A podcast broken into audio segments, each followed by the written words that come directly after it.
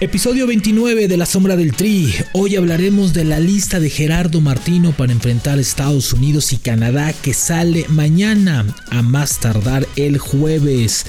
Todos los jugadores europeos, sí, todos los jugadores europeos estarán en este listado del MLS. Todos te contamos, puede haber una sorpresa muy agradable en la portería de la selección mexicana. Vamos a hablar también de la sanción impuesta a dos partidos de veto y 100 mil francos suizos. Vamos a hablar qué es lo que plantean. ¿Quieren apelar? ¿Es en serio? ¿Quieren apelar? Y no olvides gritar México con Adidas, con la Selección Nacional de México y la Federación Mexicana de Fútbol. Así arranca el episodio 29 de La Sombra del Tri. Esto es La Sombra del Tri, un podcast con Rubén Rodríguez, exclusivo de Footbox. Y bueno, pues ¿cómo están? Qué gusto estar con ustedes. Episodio 29 de La Sombra del Tri. Eh, no olvide darle play, darle clic en cualquier lugar en donde se encuentre, lo acompañamos en donde esté, Spotify o la plataforma que usted guste, quiera y mande. Episodio 29, muchas gracias, muchas gracias. Eh, ya llegamos a 600 mil reproducciones en, en Footbox en casi tres meses, entonces eso es fantástico y muchas gracias a ustedes por estar y por hacer de Footbox una gran plataforma o la plataforma que los acompañe en cualquier lado. Pero bueno, vamos a hablar en este episodio 29 de La Sombra del Tri de cómo prepara Gerardo Martino el partido para enfrentar a Estados Unidos y a Canadá la próxima semana. Ya hay fecha FIFA, ya, o sea, noviembre está cargado también. En, en esta fecha FIFA solamente hay dos partidos asignados a México. Uno será en Cincinnati, una ciudad que desconoce la selección mexicana por completo, y la otra será en Edmonton, donde ya estuvo hace mucho tiempo en el proceso de Miguel Herrera, ahí estuvimos. También les vamos a contar una anécdota de ese, de ese, de ese proceso y en esa, en esa fecha FIFA. Pero bueno, vamos a hablar del partido primeramente, cómo lo va a preparar Gerardo Martino, porque el primero es en Estados Unidos. ¿Qué va a hacer la selección mexicana? Bueno, la lista sale el próximo eh, jueves a más tardar entre mañana por la tarde miércoles y el jueves estará la lista eh, ellos van a concentrarse el próximo domingo acabando el torneo regular de liga y posteriormente estarán viajando a Indianápolis. Ahí estarán concentrados toda la semana y estarán el partido es el próximo viernes de este viernes al otro entonces estarán concentrados en Indianápolis toda la semana para posteriormente hacer el viaje un día antes a Cincinnati, regresar a Indianápolis y después estar en Edmonton un día antes. Entonces realmente ante las sedes estar un día antes para que no tengan mucho que ver. Entonces hay que estar muy pendientes de esto. Bueno, ¿cómo va a estar conformada la lista? Bueno, Atención, la lista de Gerardo Martino al parecer contempla a todos, a todos los jugadores del viejo continente que son elegibles para México. ¿Qué son todos? Pues ya sabemos que son todos, ¿no? Herrera, eh, Araujo, este Andrés Guardado, estará Edson Álvarez, ¿no? Raúl Jiménez, etcétera, etcétera. Todos los jugadores que están en el viejo continente, Tecatito Corona, pero en las anteriores listas, en las prelistas y en los permisos de convocatoria que se les envía a los equipos para avisarles que van a estar convocados sus jugadores o que posiblemente estén convocados, no habían contemplado a tres jugadores. A Diego Laines por lesión, y a Gerardo Arteaga y a JJ Macías por castigo. Bueno, para esta a los clubes a los cuales pertenecen estos equipos se les envió la carta petición. Es decir, que el Getafe tiene la petición de que puede ser convocado JJ Macías. Es decir, que el Gen de Bélgica tiene la carta de petición de Gerardo Arteaga y el Betis también tiene la carta petición para Diego Lainez. Entonces, con todo esto, parece suponer que el castigo ha sido levantado y que es muy probable, es muy probable y aquí te los adelantamos que JJ Macías, Gerardo Arteaga regresen a la selección mexicana después de su castigo. Y también es muy probable que después de tener algunos minutos de ser convocado y de estar ya al 100%, de la capacidad física y médica, Diego Lainez regresa a selección mexicana. Entonces, estas tres novedades serían la lista de Martino. Ah, estamos hablando de Europa, nada más. Porque, ¿qué creen? Que también en la MLS ah, habría novedades, novedades importantes, novedades eh, buenas para la selección mexicana y sobre todo para la búsqueda de nuevos jugadores y cambios en esta selección mexicana. Bueno, pues además de Pizarro, además de Pulido, ¿no? Además de Jonathan Dos Santos, hay una convocatoria que llama la atención en la MLS, al cual también se le hizo la carta petición, es el Real Salt Lake. ¿Por qué? Porque ahí juega un portero mexicano de apellido Ochoa, que todo mundo lo conoce muy bien, y que eh, también está contemplado para ser llamado para la selección mexicana. Así de que eh, Ochoa también sería uno de los jugadores que estarían reincorporándose a esta, a esta lista de Gerardo Martino. El mexicano David Ochoa, futbolista, entonces, aparte es muy joven, él tiene actualmente 20, 21 años, entonces lo quiere ver Martino, le ha llamado la atención, es uno de los porteros que más le ha gustado de los jóvenes, entonces...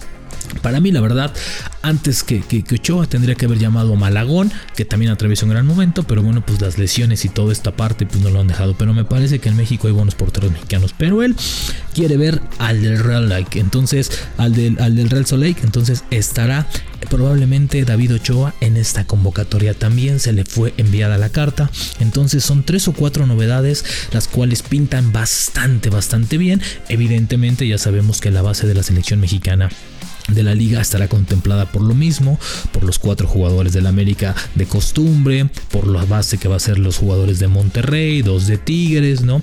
Por ahí uno que otro de Chivas, tres o cuatro de Chivas y ya. Entonces va a mantener la base del listado pasado y las novedades serían estas que les estamos convocando. Ahora, esto es la lista de selección mexicana que creo que va a preparar lo mejor de su repertorio para enfrentar los dos partidos más bravos que tendría supuestamente Gerardo Martino con la selección mexicana y que de sacar buenos resultados con 6 puntos estarías ya con el boleto en la mano. ¿Por qué? Porque estarías enfrentando y venciendo a rivales directo de la tabla de arriba. Entonces estarías prácticamente en la Copa del Mundo. Así de que hay que poner la atención a la lista que les repito saldría entre el día de mañana y el día a jueves a más tardar con estas novedades ya puestas. Y bueno, pues el día de ayer uno de los temas importantes fue la, el castigo, ¿no? Dos partidos de veto, que serían los próximos dos juegos de enero y febrero en el Estadio Azteca, frente a Panamá y frente a Costa Rica, en la cancha del Estadio Azteca, por el grito homofóbico. Bueno, pues después de ayer de una larga junta en la Federación Mexicana de Fútbol, donde las cabezas importantes de selección mexicana se sentaron, llegaron a la brillante idea de apelar el castigo. Así es, van a apelar un van a apelar un partido. Para ellos no existió grito en el partido del Estadio Azteca entre México y Honduras. No, no, no, no se hizo presente el grito homofóbico. Para ellos el grito sí existió en el partido de Canadá, lo cual aceptan el castigo y aceptan la multa. Y para este buscan que les bajen la sanción. Entonces apelarán a que solamente sea un partido de veto y los 100 mil marcos eh, francos suizos que, son eh, el dinero que tienen que pagar. Lo increíble es que, que vuelven a reaccionar sobre el castigo. No hay una campaña, no hay una invitación real a que el aficionado deje de gritar no quieren cerrar las puertas, quieren seguir corriendo riesgos, a pesar de que los castigos han sido débiles ahora, ¿eh? porque supuestamente iban a ser muy fuertes y ahorita ya estaríamos hablando de que tal vez no tuvieran los puntos. Ojo, han sido benévolos con esa parte también en FIFA. Ahora, apelar de nueva cuenta. A ver, vas a apelar el grito cuando tienes que hacerte responsable, Federación Mexicana, cuando tienes que decir, ok, no vamos a poner en riesgo está en riesgo la Copa del Mundo, está en riesgo esta parte por tu comportamiento, por tu falta de respeto aficionado, o te comportas o no entras al estadio. Ser radical, ser más objetivo, ser más claro, más directo en una campaña directa que tenga que ver con la concientización, ¿sí? ¿Por qué? Porque si nos damos cuenta cómo apareció el grito, cuando México estaba jugando mal, cuando México no se entiende en la cancha, lo hacen por joder, por molestar, ¿sí? porque saben la repercusión de este grito. Y aquí a los sabios de la federación se les ocurre apelar un castigo en lugar de hacerse responsables y decir, ok, lo aceptamos y no lo vamos a jugar. Es más, no vamos a jugar ni un partido más a puerta abierta en el Estadio Azteca.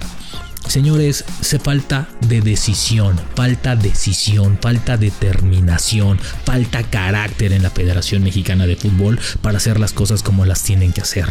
Dejémonos de pilmamitas, de hacer cositas así de señores, vamos a apelar esto, vamos a apelar lo otro. Ya apelaron una sanción la vez pasada y se las quitaron. Hoy van a volver a apelar. Entonces, tienes que ser más directo, tienes que tener control de la situación, cosa que no has tenido. ¿sí? Lo que marcaste como un grito del folclore del fútbol mexicano, hoy lo tienes. Y también creo que tienes que hacer una invitación a la concientización en la liga local, porque yo he escuchado a técnicos por ahí, como uno de ellos fue Miguel Herrera, otros por ahí, decir que no, que no es un grito que insulta, que no es un grito que, a ver, el grito se hace para marcar, sí, cierto control, cierta autoridad o, hacer menos al rival con este grito homofóbico, no nos hagamos güeyes, es una, es una ofensa, sí, lo hacemos con dolo.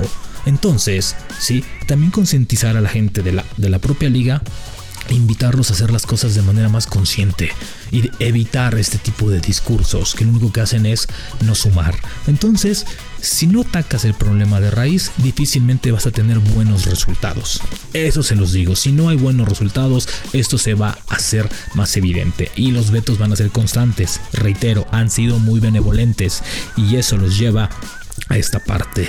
Entonces, así el episodio 29, que empezamos bastante, bastante bien, ¿sí? Y que evidentemente eh, eh, eh, con estas novedades llama la atención porque yo insisto que Gerardo Arteaga en su buen momento va a ser increíble. Pero bueno, recordemos las buenas noticias. ¿Por qué? Porque recuerda que en Footbox te estamos invitando, ¿sí? A que grites México con Adidas y con la selección mexicana de fútbol. Así de que no olvides que tienes que gritar México en donde estés y en cualquier momento con Adidas, con la Federación Mexicana de Fútbol y con la Selección Nacional de México. Por cierto, pronto les daremos a conocer los resultados de eh, eh, la invitación que les hicimos, así de que no se los pierdan, quédense bastante pendientes del el episodio de La Sombra del Tri. Y bueno, vamos a la anécdota rápidamente porque se nos acaba el tiempo y después de todo esto de platicarles lo que pasó, vamos a cortar un poquito la anécdota para hablar un poco de las eliminatorias mundialistas. Y precisamente en Estados Unidos, en Columbus, cuando íbamos a Columbus con el frío increíble, eh, yo tenía que entregar acreditaciones, tenía que entregar una acreditación, la de mi jefe directo, la de mi director, el director del periódico en ese momento y lo voy a confesar, eh, fui de shopping, andaba de shopping y cuando regresamos se nos fue el tiempo encima y bla bla bla bla bla bla. Cuando regresé tenía ya dos horas de retraso. Cuando voy entrando al hotel donde quedamos de vernos para, la, para entregar la, acreditación que la tenía, ya le había inventado mil, mil, madres. Estaba ahí y me veo de frente, me sale como toro de lidia porque encabronado era, híjole, dificilísimo. Mi jefe en ese momento, él sabrá quién es. Y en ese momento, ¡pum! se me deja ir. Bueno, me dijo hasta de lo que me iba a morir, me dijo de todo, me insultó, me agredió como dos cuadras en Columbus. Llegamos a su hotel, no lo tenía que dejar y se le acabó el, enojo. Me dijo, esto no vuelve a pasar, Rubén. Ya ni la chingas. Soy tu jefe, cabrón. Punto, ta, ta, ta, ta, ta, ¿no? Ya saben cómo son los jefes. Así, por andar gastando los viáticos, me metieron un cagón del tamaño del mundo. Pero bueno, así la sombra del tri, episodio 29. Recuerden que les apuntamos y lo corroboramos el próximo jueves con esto. Un gusto, no olviden darle play en cualquier plataforma en donde estén. Un gusto, nos escuchamos en los próximos días. La sombra del tri con Rubén Rodríguez, podcast exclusivo de Footbox.